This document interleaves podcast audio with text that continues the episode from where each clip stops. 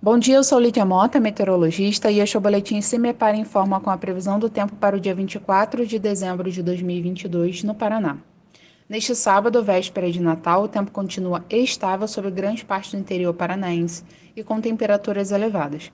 Entre o centro, Campos Gerais, Norte e Norte Pioneiro, algumas pancadas de chuva rápidas e localizadas devem ocorrer a partir da tarde com raios associados. Entre a região metropolitana e o litoral, a expectativa também continua sendo de muitas nuvens, com possibilidade de chuviscos de forma ocasional. Nesses setores, as temperaturas também devem seguir amenas.